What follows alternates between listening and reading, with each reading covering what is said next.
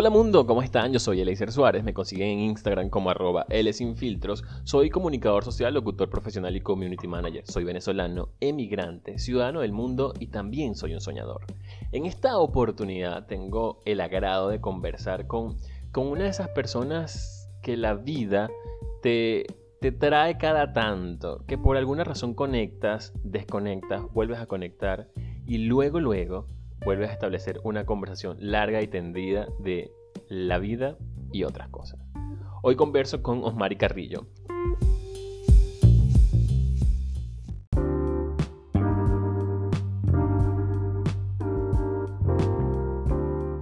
A Osmari la conocí cuando tenía yo aproximadamente unos 14, 15 años. Estaba yo viviendo una etapa bastante importante de mi vida porque no solamente era la adolescencia, sino que yo en ese entonces estaba cambiando de mundo.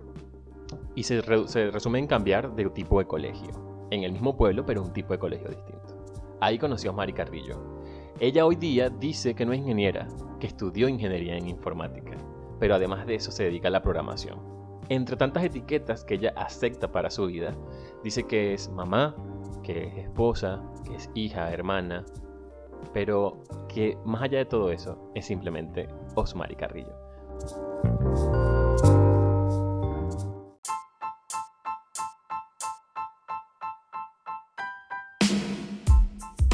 Bienvenida a Cosas Maravillosas, Mari. Gracias, gracias por la invitación. Es un honor estar contigo hoy y charlar de tantas cosas profundas, banales y variadas. Mira, yo hubiese tenido que grabar desde que llegaste, desde que, desde que te conseguí en la puerta de... sí. porque, porque hemos hablado, he hecho terapia incluso. Quiero que sepan que he hecho terapia por primera vez en mi vida con Osmar. Sí, suelo, suelo tener ese efecto en las personas, no sé por qué. Soy medio terapeuta.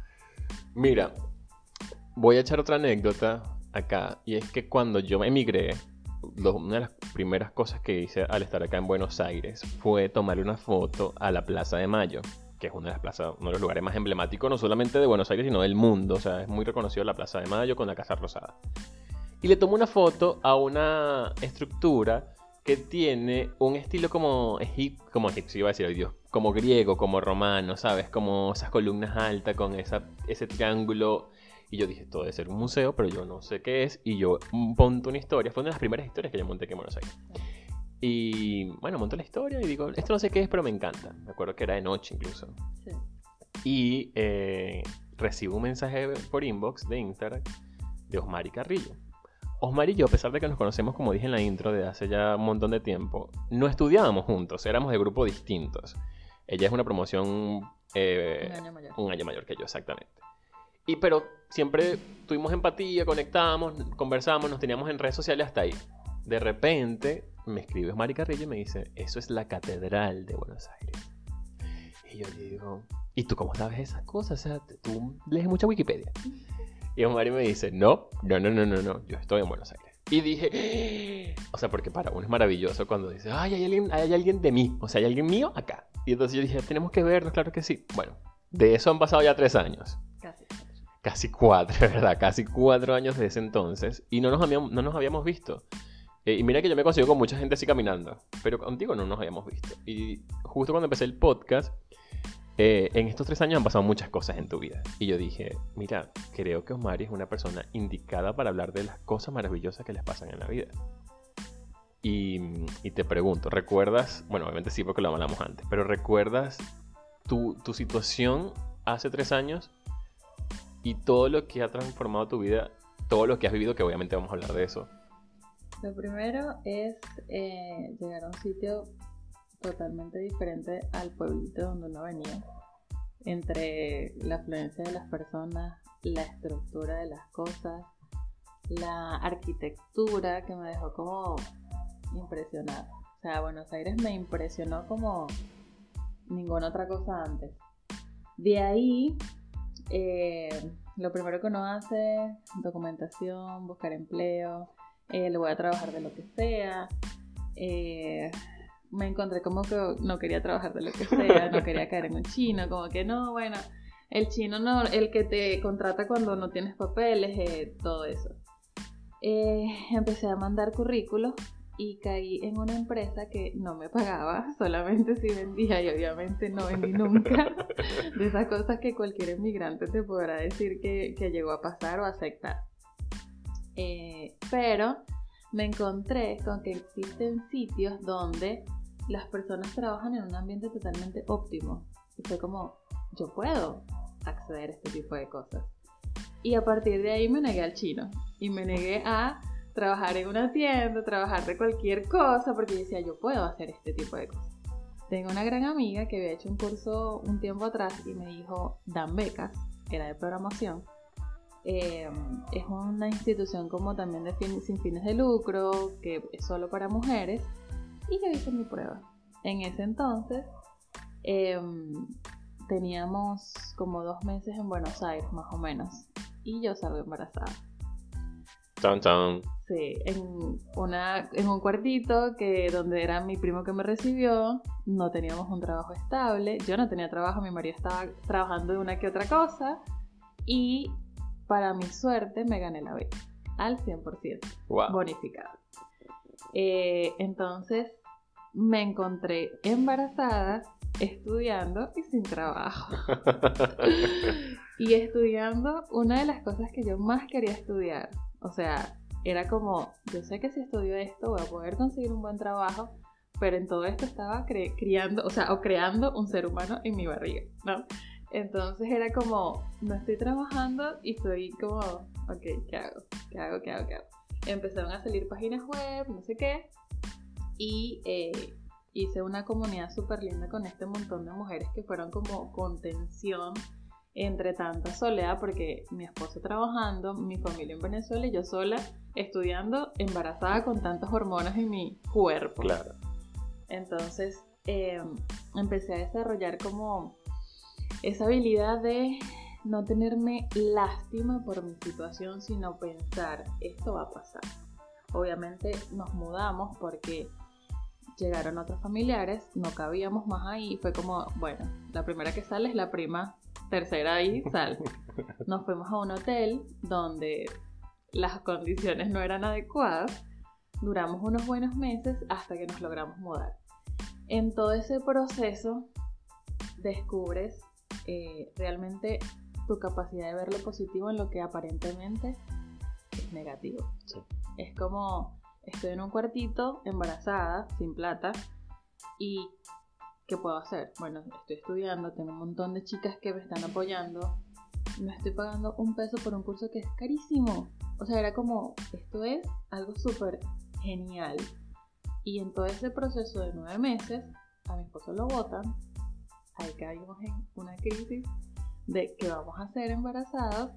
Y recuerdo que en ese momento me llegaron dos páginas web freelance, que es como así de esas que te dicen hazme esto, y fue como, bueno, salvamos el mes y fue el mes donde mi esposo y como que duró para conseguir empleo.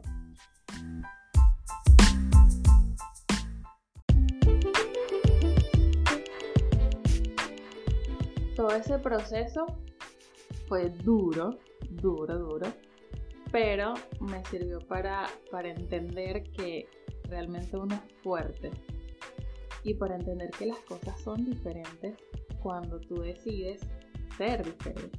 Es como, esto no me va a arrollar, esto no me va a esto no me va a tumbar, no porque no, no porque yo sea de hierro, porque soy super woman ni nada de eso, pero es porque lo acepto como es, pero sé que es temporal.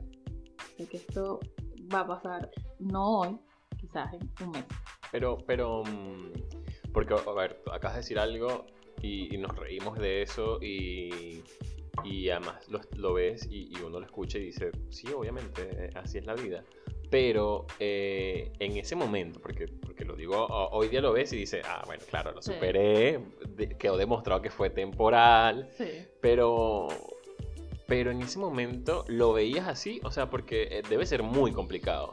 Lo que pasa es que en ese momento practicaba algo que se llama las lecciones del curso de milagro. Ese es un libro de, no sé cómo definírtelo. Habría que googlearlo para, para ser como más teórico.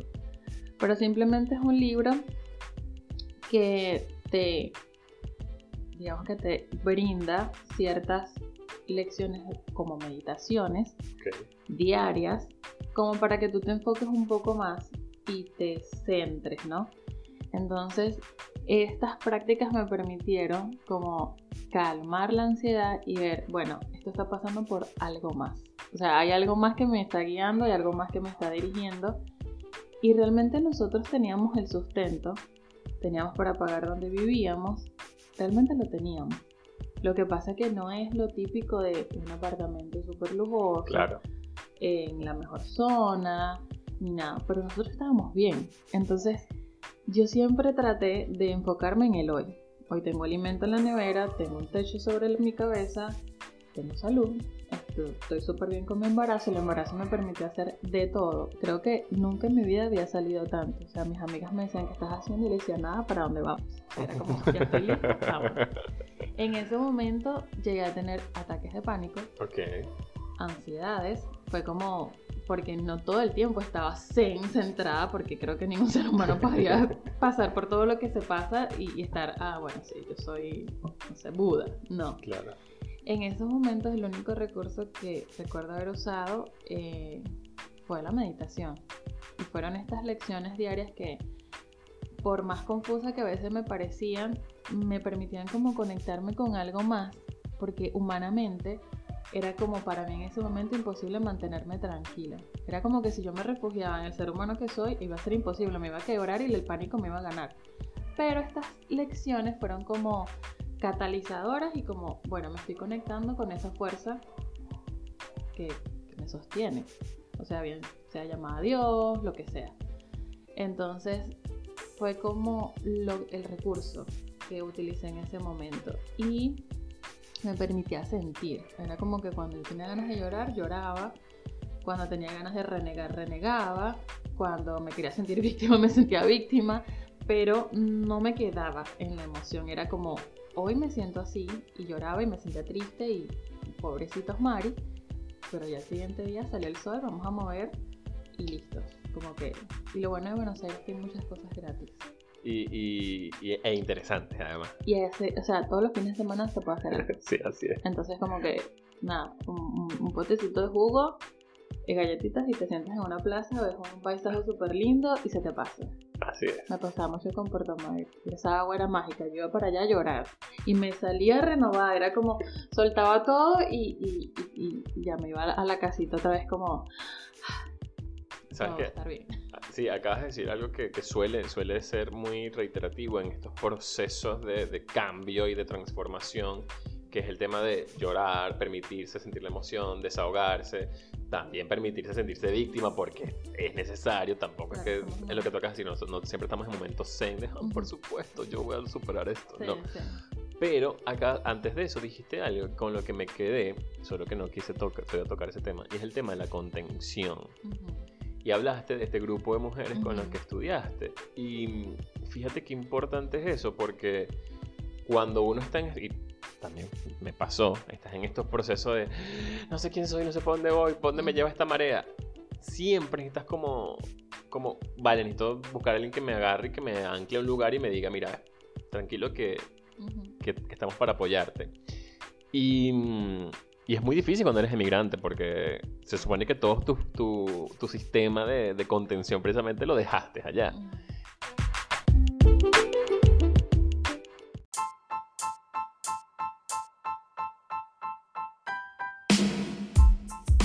¿Cómo haces para conectar con gente que a lo mejor no te conozco, no sé quién eres, no sé cuál es tu vida? No, no, lo único que tenemos en común es que, bueno, estudiamos juntos, pero... Lo que pasa es que ese grupo creo que solamente por ser un curso para mujeres ya es inclusivo. Claro. Es como en programación, sea, en, en informática, es el 80% masculino y solamente un 20% femenino y creo que estoy siendo bondadosa con ese porcentaje porque creo que es mucho menos. Por ejemplo, en mi grupo de trabajo actual somos seis bajo ese líder y yo soy la única mujer. Entonces, Claro, ahí las estadísticas te dicen cómo Sí. es el, el sistema. entonces, claro, era un grupo totalmente variado. Y estas chicas quedaron maravilladas con el hecho de que yo estaba embarazada. Que lo dije el primer día de clases con el temor de que esta gente me va a botar de esta beca porque estoy embarazada y ajá, no voy a poder estudiar. Mentira. Creo que falté como tres veces. Y fue porque tenía citas médicas y no fue por más nada. Em, Me parece, o sea, por, el, review al pasado que estoy teniendo ahora, que creo que es imposible estar solo. Aunque nos sintamos físicamente y volteamos y no hay nadie a mi lado. Pero nunca estuve sola. O sea, tuve mujeres que en ese momento fueron, o sea, sostén de mí. O sea, me escuchaban. Como uno está estudiando, es como salgo de, ese, de esa situación vivencial que estoy teniendo y estoy enfocada en otra cosa. Y creo que eso es clave cuando uno está pasando por procesos de transformación. Si te estás moviendo y no sabes dónde vas a terminar, tratar de concentrarte en una sola cosa que te saque de eso que en ese momento no estás pudiendo manejar. Aparte de que mi esposo tenía un trabajo de turnos y lo, veía un día y tenía dos días que no lo veía, entonces imagínate embarazada, sin familia, porque tengo primos, pero todos trabajando 12 horas entonces imposible verse, imposible de nada. Eh, yo estudiaba, era como, algo tengo que hacer. Entonces conseguí estas chicas que hermosas todas y todavía tengo eh, relación con muchas. Eh, y me refugié allí. Fue como un refugio. Y bueno, nada es casualidad. Empecé en una academia de. ¿Cómo se llama esto? Donde hacen marketing y estas cosas y daban cursos gratis. Bueno, yo me metí ahí con una amiga que conectamos aquí de vuelta y conocí a otras mujeres que estaban buscando a alguien que hiciera páginas web. Porque le llevaban clientes y no sé qué, ellas le llevaban las redes. Entonces empecé allí em, y hice contacto con dos chicas de, esa, de, esa, de ese emprendimiento, que fueron mis acompañantes hasta el día de mi parto, incluso estuvieron el día que parí, o sea, dándome masajitos en la espalda y todo de cuando tenía las contracciones. Y ahora no estamos muy unidas, pero en ese momento fueron claves. Yo creo que nos sobrevivió, por eso yo no estamos solos. Aunque tú pienses que estás totalmente solo y desamparado, aunque sea la persona del trabajo, te va a decir algo que te va a ayudar, aunque sea el del autobús, quien sea. Eh, y me pasaban cosas raras porque se me acercaban personas así como a la panza y me decían como, ay, como Dios te bendiga, o me decían cosas así súper lindas, cosas que le perturbaban a mi marido porque él decía, ¿por qué te tienen que hablar así? Y yo decía, bueno, no sé, es la barriga. Y de verdad mi hijo eh, tiene tres años y la gente lo para en la calle, ay, qué niño tan lindo. Y es como, amigo, no te le acerques. Un niño, señor, dale. Sí, sí, entonces, como que yo dije, no era yo. O sea, porque siempre me he autopercibido que no soy nada dulce al a la primera impresión. Lo que la gente me ha dicho es la, la autopercepción que tengo quizás es diferente. Este, pero eso fue lo que, lo que lo que utilicé y con eso creo que, me quedé, que realmente no estamos solos. Y, todos los contactos y todas las conexiones que, y relaciones que uno hace, sea de trabajo, de amigos, de lo que sea, no son casualidades, son como necesarias para transitar el camino.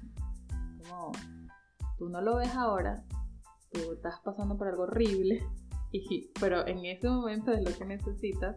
Y ya cuando sales dices, ah, es que ya entiendo. No todo el tiempo es así, porque es que realmente yo trato de autorreflexionar mucho. O sea, como autorrevisarme mucho. Y eso me ha llevado a hacer N cantidad de terapias con N cantidad de técnicas. He probado de todo. Entonces eso, claro, al estar tan tratando de estar despierta y no en piloto automático, creo que me lleva a vivir muchas cosas lindas, pero duras, porque ir adentro es duro. Sí. Es como voy a ir al cuarto oscuro del dolor y los traumas donde nadie quiere meterse. Entonces cuando vienen estas cosas dicen, no, hay que meterse. Que meterse a ver qué es lo que mostrico hay debajo de la cama ahí porque no puedes vivir así. Sí, no sé si todavía quiero descubrir el mostrico que hay debajo de mi cama, pero... Ah, es amigo. El mío. El mío es mi mejor amigo. Lo llamo ego, amigo ego.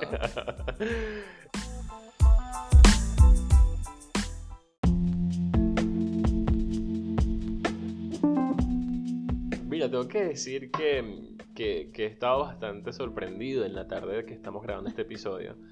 Por, no solamente por, por lo que hablamos eh, previo, que de verdad que ha sido una conversación bastante agradable y sorprendente, honestamente. Sorprendente para bien porque, porque me ha parecido que que qué loco que me he perdido de, de conversaciones tan magníficas con alguien que siempre tuve como al lado. O sea, como que, mira, pero tenemos muchos amigos en común, tenemos muchas cosas en común, ¿por qué no hemos hablado? Eh, pero me parece eh, genial cómo funciona la vida. O sea, es que es tan extraño, como tú lo viendo dices. O sea, parece que estás solo, solo, solo, pero hay algo. O sea, siempre hay algo en esta vida que nos hace maravilloso. Y honestamente no, no puedo creerlo. Lo perfecto que encajas en este, en este podcast. O sea, estoy casi que te digo, mira, toma, te regalo mi podcast y es tuyo a partir de ahora. Em, pero me parece súper cool que tenía que decirlo antes de continuar la conversación. Em, hay un aspecto de tu vida que obviamente yo lo vi desde, ¿cómo diríamos?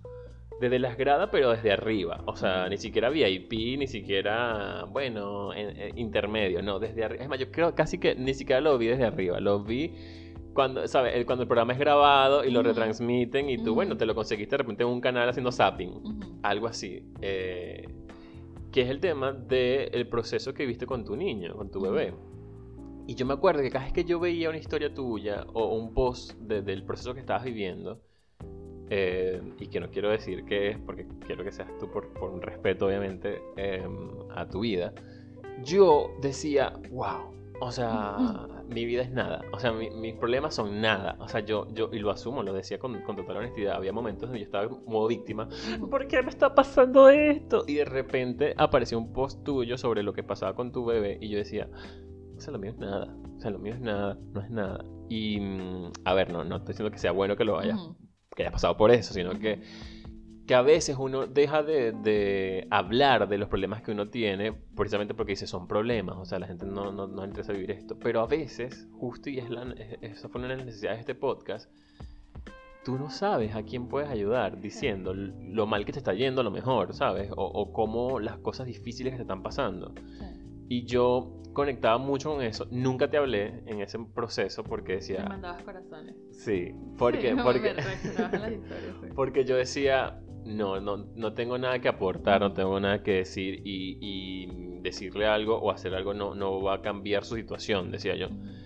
Eh, pero decía, bueno, con esto por lo menos le digo, tienes mi energía. este, hasta que yo recuerdo que quizás la primera vez que te lo comenté fue cuando dijiste que tu bebé ya estaba sano. Sí. Y dije, ¿sabes? Me, puedo dar el permiso de decirle, hola Osma, este... Yo tenía, o sea, yo tenía la intuición que le ibas a hacer, no sé por qué. Me hizo tu cosa de energía, no sé. ¿Sabes? Y te escribí y te dije, qué bueno que tu baby ya está bien, eh, o por lo menos así, porque es lo que te digo, quizás nunca fuimos tan cercanos en, en, en, todo este tiempo que, que... no los fuimos. Exacto. Simplemente nos caíamos bien. Nos caíamos bien, nos conocíamos. Nos caíamos bien de mantenernos en redes. De saber la vida del uno del otro, pero hasta ahí. Pero, wow, o sea, yo digo... Y yo tengo un tema con, con esa enfermedad porque desde muy niño, digamos que conocí gente que pasó por eso y, y gente muy cercana que algún familiar pasó por un proceso como eso y no tuvo un final tan feliz. Entonces a mí eso me marcó mucho de la infancia, o sea, porque yo siempre he dicho que esa enfermedad es muy terrible porque no, no afecta no solamente al que la padece, sí, no, a la familia entera. A la familia entera. Alan eh, nació el 11 eh, de febrero del 19 y lo diagnostican con leucemia el 9 de enero del 2021. Un añito y 11 meses. Pero él tenía la enfermedad desde agosto del 2020. Y nosotros no sabíamos, pensábamos que al principio era una alergia. Un ojito inflamado y la, sácale los peluches, quítalo de la cama, hasta ahí. En septiembre empezó con fiebre. Así como no, tiene amigdalitis. Algo súper aislado. Eh, antes de eso, un niño súper sano. O sea, nunca. Una vez le dio gripe y tuvo internado como tres días, pero fue estas gripes de invierno en Buenos Aires que la pediatra me decía: es lo mejor que le puede pasar porque como que hace eh, anticuerpos. En octubre lo internamos porque la fiebre era continua, pero algo dentro era como algo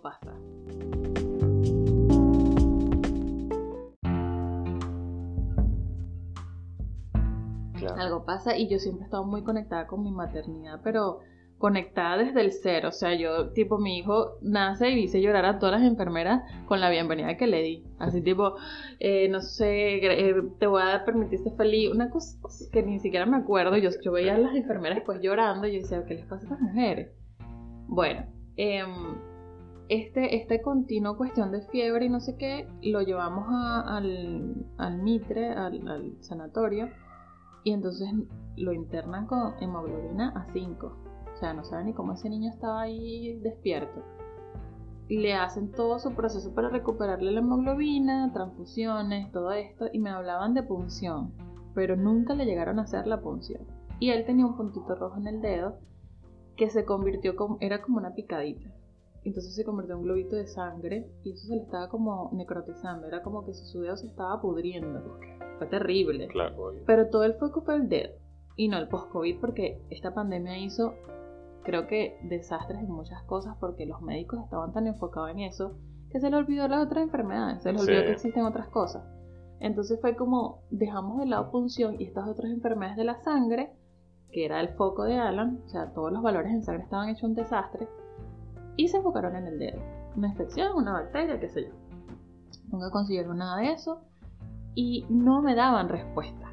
O sea, eso fue una ansiedad terrible y yo me acuerdo que una vez la enfermera me dijo, llama a tu marido eh, para que no esté sola. Porque yo lo tenía a cuestas con un montón de cables, todo. Y yo llamo a mi marido y le digo, nos van a decir algo malo.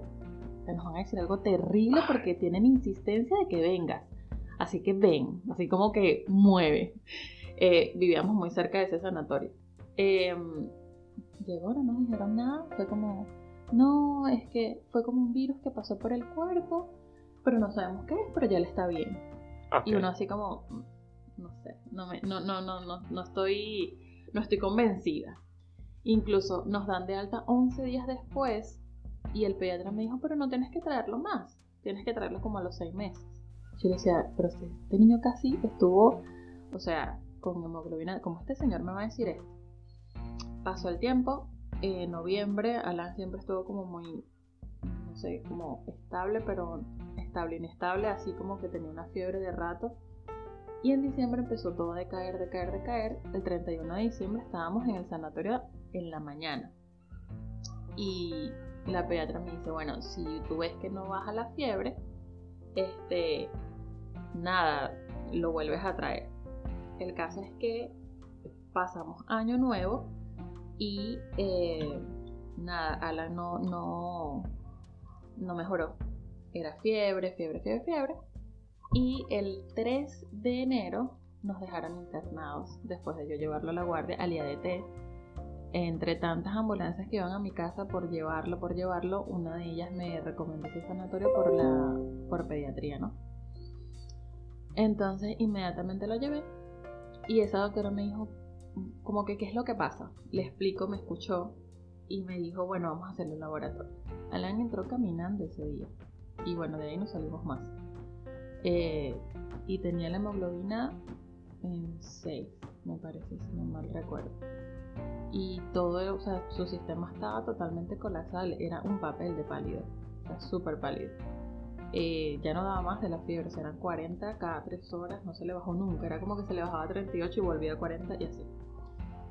El 4 de enero fue la primera vez que me dijeron, eh, estamos sospechando tres enfermedades, la primera es leucemia, eh, otra era una enfermedad eh, como multi-inflamatoria multiorgánica que gracias a eso no fue, pero se fuera muerto así. Además que ah, escuchando cómo suena no... Era horrible. Sí. Y la última era como una infección no sé qué cosa.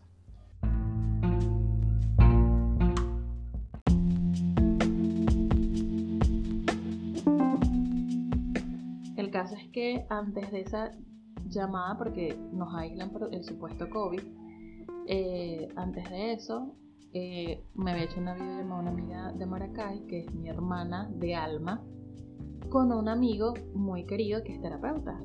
Y antes de eso, me hicieron como una terapia, en, o sea, mostrándole a Alan súper super colapsado de fiebre. Y era como, y recuerdo que la premisa o el mantra que él me dejó fue, sea lo que sea, que sea simple y de corto, o sea, de, corta recuperación, o sea, pronta recuperación. Y me dejó eh, un ejercicio que era respira profundo, mantienes el aire y cuando mantienes el aire en tu mente, observo y no juzgo. O sea, lo que sea que esté pasando lo estoy observando, pero no lo pongo. Ni que es bueno, ni que es malo, ni que me asusta, ni que me calma. Es como neutro. Observo, observo, observo, observo y suelto el aire. Y ese proceso me mantuvo a mí calmada. Yo cuelgo con ellos y esta doctora me llama porque no entraban tanto a la habitación por el tema del COVID porque tenían que ponerse un montón de protección. Y esa doctora me nombró eso y yo estuve en paz. O sea, yo creo que si no fuese, no, no fuese hecho ese ejercicio o esa terapia con ellos, creo que esa doctora, sí, me fuese colapsado, como meses anteriores. Creo que en octubre no nos dijeron nada porque creo que yo no fuese podido, o sí fuese podido, pero no con la estabilidad emocional que lo hice al después. En claro, lo hubiese tenido con, con, quizás con otra perspectiva. Totalmente, totalmente, porque yo era, o sea, un mar de nervios. En octubre yo no, no decía, ¿qué está pasando? ¿Qué está pasando? Y mi, mi primo que es médico, que respeto mucho eso, era como que no me decía. Pero que en diciembre, cuando nos reunimos para Navidad, me dijo, no, yo sospechaba, era leucemia. Yo le decía, sí, yo también, pero como que no queríamos decirlo. Y bueno, en enero fue leucemia.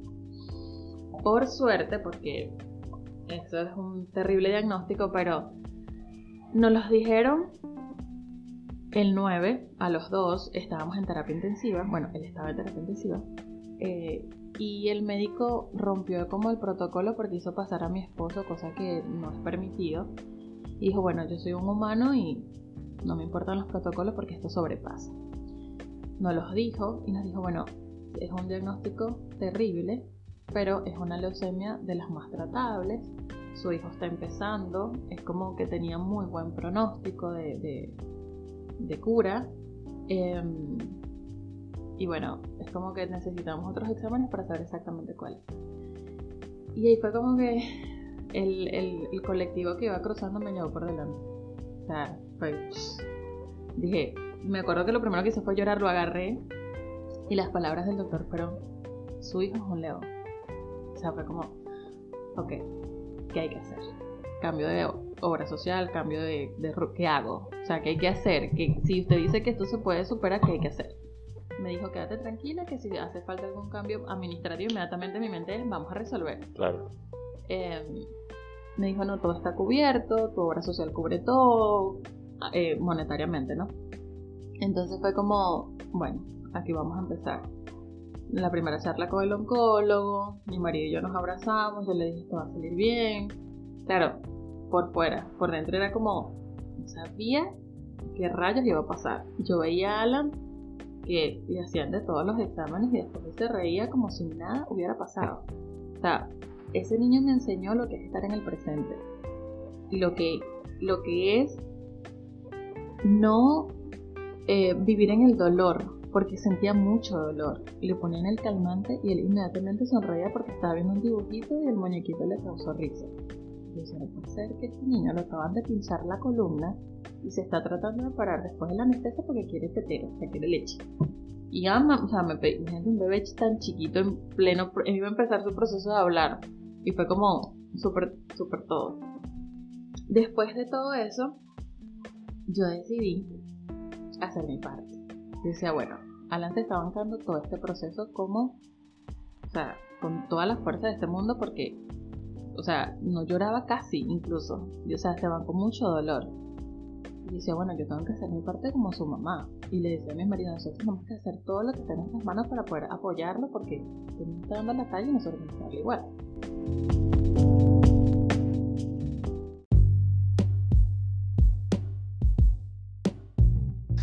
Hola mundo, acaban de escuchar esta primera parte de la conversación que tuve con Osmari Carrillo, donde hablamos sobre su experiencia al emigrar, pero también eh, nos estuvo hablando sobre el proceso que vivió junto a su hijo luego de que fue diagnosticado con leucemia. Esta conversación duró muchísimo más, pero eh, preferimos dividirla en dos partes, así ustedes pueden tener, eh, digamos, el proceso mm, de forma más detallada, ¿sí? Así no, no cortaba ninguna parte y no dejaba ningún detalle por fuera.